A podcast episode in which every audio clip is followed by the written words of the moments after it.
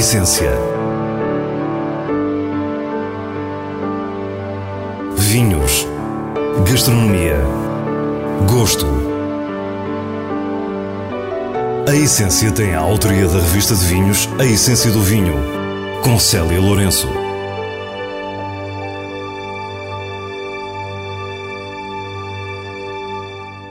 Boa noite. Começamos no sempre impressionante cenário do Palace do Bussaco para um tributo a Luís Costa, o primeiro senhor do vinho da Bairrada.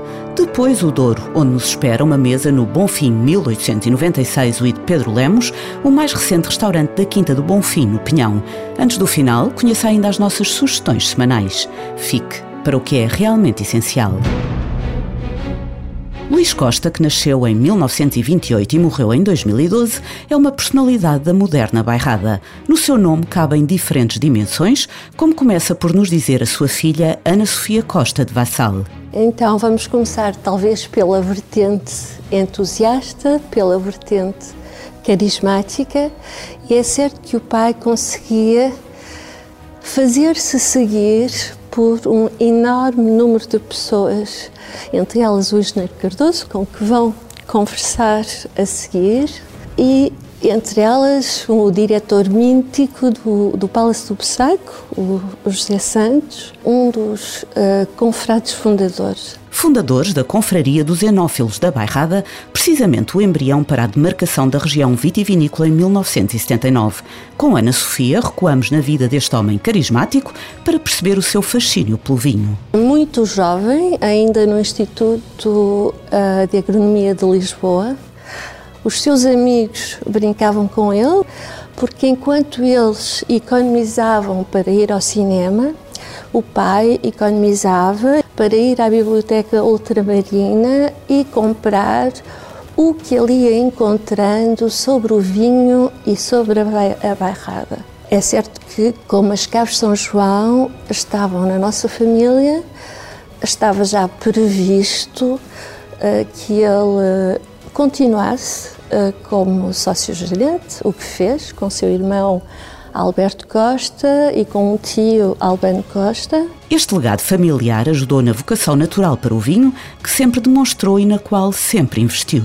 Foi, e salvo erro, isso teria que ser verificado, à Exposição Universal de Bruxelas em 1952. Não tenho bem a certeza. Então é aí que ele começou a descobrir o quão as diferenças eram grandes entre o resto da Europa e o nosso Portugal pequenino, ainda no antigo regime, por isso muito fechado. E é conhecida a sua paixão por Bordeaux e a influência que essa grande região de vinhos do mundo teve na forma como via a bairrada.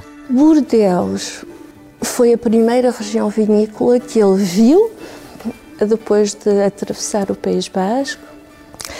E o que eu acho que o impressionou mais foi o facto de haverem lindas casas, lindos chateaus, que estavam rodeados por vinhas, daí talvez o seu sonho de construir a sua quinta da Grimpa em São João da Azenha. Eu acho que ele ficou maravilhado fascínio que o levou a conhecer mais regiões que funcionariam como modelos. A primeira concretização dos seus projetos para a região foi precisamente a Confraria dos Enófilos da Bairrada, de que já falamos. Então, a confraria era um velho sonho do pai. Uh, a Confraria de Tastevan de Bourgogne foi a primeira confraria francesa ao qual ele pertenceu. Este sonho de regrupar todas as pessoas interessadas na renovação uh, dos vinhedos da Bairrada existia desde já. E o pai, de certa maneira, tomou o seu impulso desse grupo para o oficializar, digamos assim. Entre os chamados confrades fundadores está o engenheiro Dias Cardoso, um verdadeiro companhão de ruta de Luís Costa, que também nos acompanhou nesta conversa no magnífico Palace do Bussaco. No inverno de 78 houve um encontro fundamental em que se juntou um grupo de bairradinos bastante representativo de empresas, de adegas cooperativas, de técnicos, etc. Esse grupo juntou-se na sequência de um estudo efetuado por técnicos bairradinos sobre a delimitação da bairrada. Foi um relatório encomendado na, sequência de um despacho uh, governamental. Foi então que eu conheci o Sr. Luís Costa. António Dias Cardoso é um estudioso da região com obra publicada. É produtor de vinho e foi durante muitos anos o responsável pela estação vitivinícola da Bairrada, em Anadia. Nessa reunião, o Sr. Luís Costa apresenta a proposta de criação da Confraria dos Jornais da Bairrada.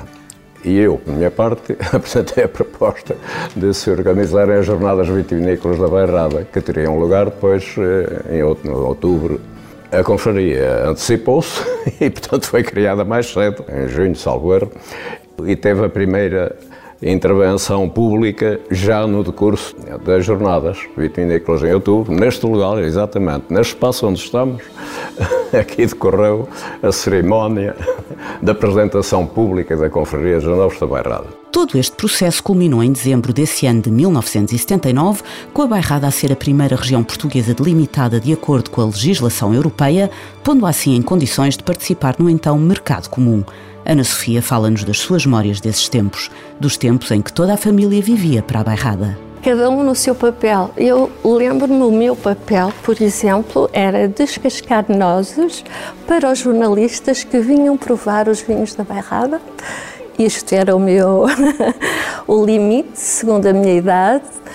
Uh, a mãe já, pronto, no, seu bom gosto e decoração, preparava toda a mise-en-scène, digamos. Lembro-me, por exemplo, de jantarmos com o Dr. Mário Soares, aqui nesta mesma sala, uh, em que eu fui escolhida para dar o ramo de flores, pronto, como a menina uh, à Maria Barroso e cumprimentar o Sr. Presidente. 43 anos envolvidos enquanto região demarcada, a Bairrada continua a ter nesta figura carismática uma inspiração, mesmo com a Baga como protagonista, quando era precisamente uma casta que considerava menor. Mas até nessas diferenças Luís Costa era superior. Quando deixamos o Palace do Bussaco, é Dias Cardoso que nos diz que a Bairrada de Luís Costa ainda não está inteiramente cumprida. Este é um caminho que não tem fim. Ainda não. O Sr. Luís Costa era um, um, homem com. era um esteta, era um, um grande colecionador também, um, um, homem que admirava as grandes obras de arte, era um, um atento visitante de museus, de maneira que ele associava sempre a questão vitivinícola à, à arte, sempre. E, portanto, entendia que o papel da confraria devia realizar-se muito no âmbito das artes e da cultura essa ótica, na verdade, ainda está muito por fazer. Portanto, temos muito, muito trabalho à frente se quisermos cumprir esse desígnio. A Quinta do Bonfim, no Pinhão, é a alma do vinho do Porto Daus. Desta vez, a nossa visita não tem por objetivo as vinhas ou os lagares, mas o restaurante Bonfim 1896 de Pedro Lemos, criado há quase um ano no piso superior de um antigo armazém de vinhos, com vista soberba sobre o Rio Douro.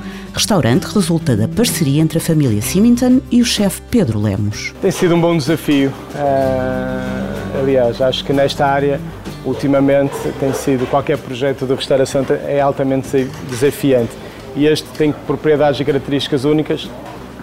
Está deslocado que é os centros urbanos, eh, o que ainda traz mais, ainda traz mais esta, esta dureza e a realidade que é que é aqui a região do Oriense. Mas felizmente tem corrido bem, estamos com uma equipa espetacular e tem sido um orgulho para a Simington, para mim e para toda a equipa que, que faz parte e que proporcionou que pudéssemos estar, eh, estar em funcionamento. Quisemos perceber o que distingue este restaurante, aberto desde junho de 2022, do pop-up Casa dos Ecos, também na Quinta do Bonfim. Casa dos Ecos, nos últimos dois anos, funcionou efetivamente, como como pop-up.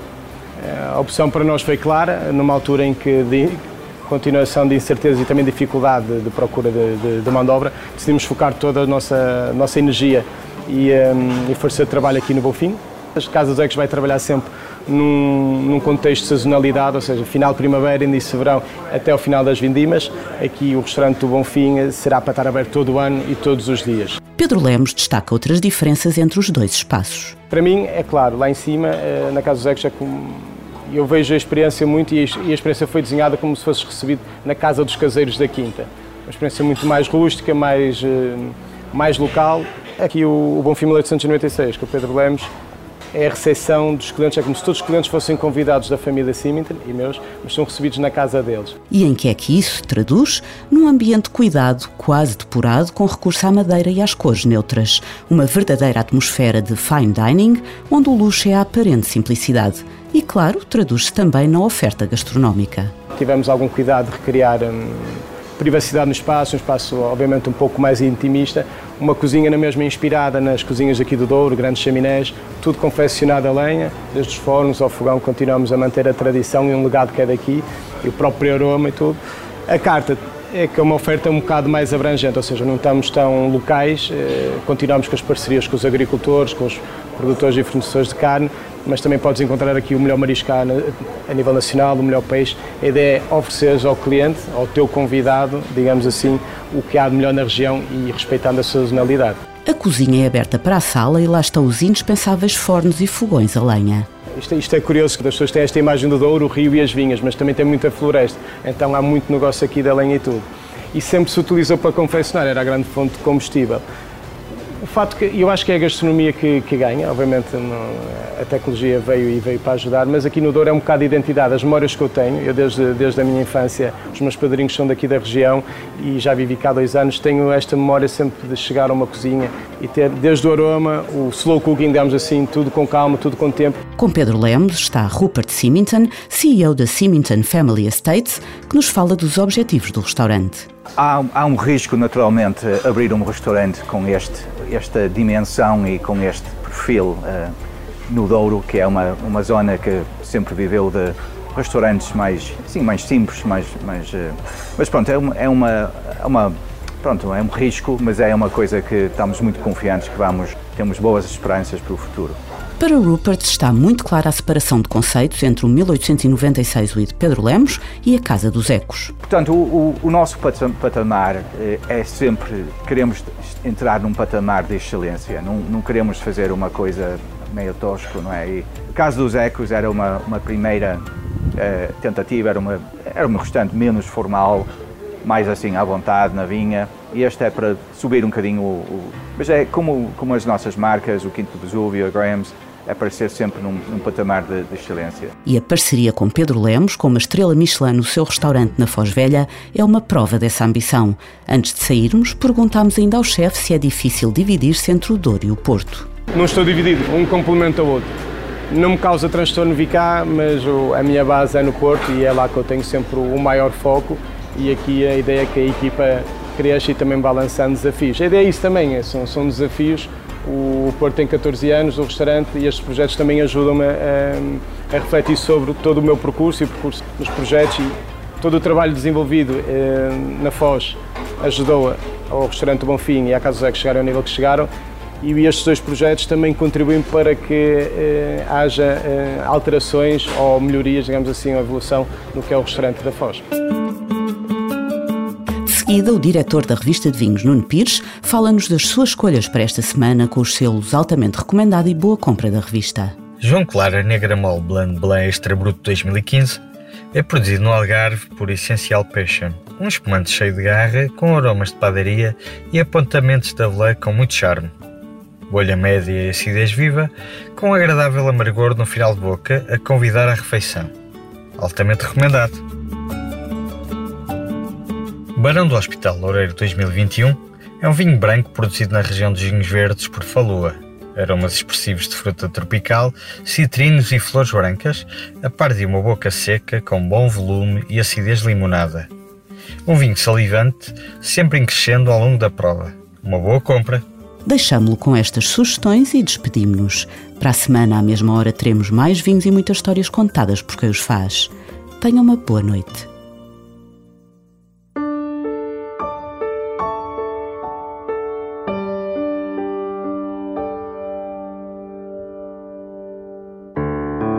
A essência. Vinhos. Gastronomia. Gosto.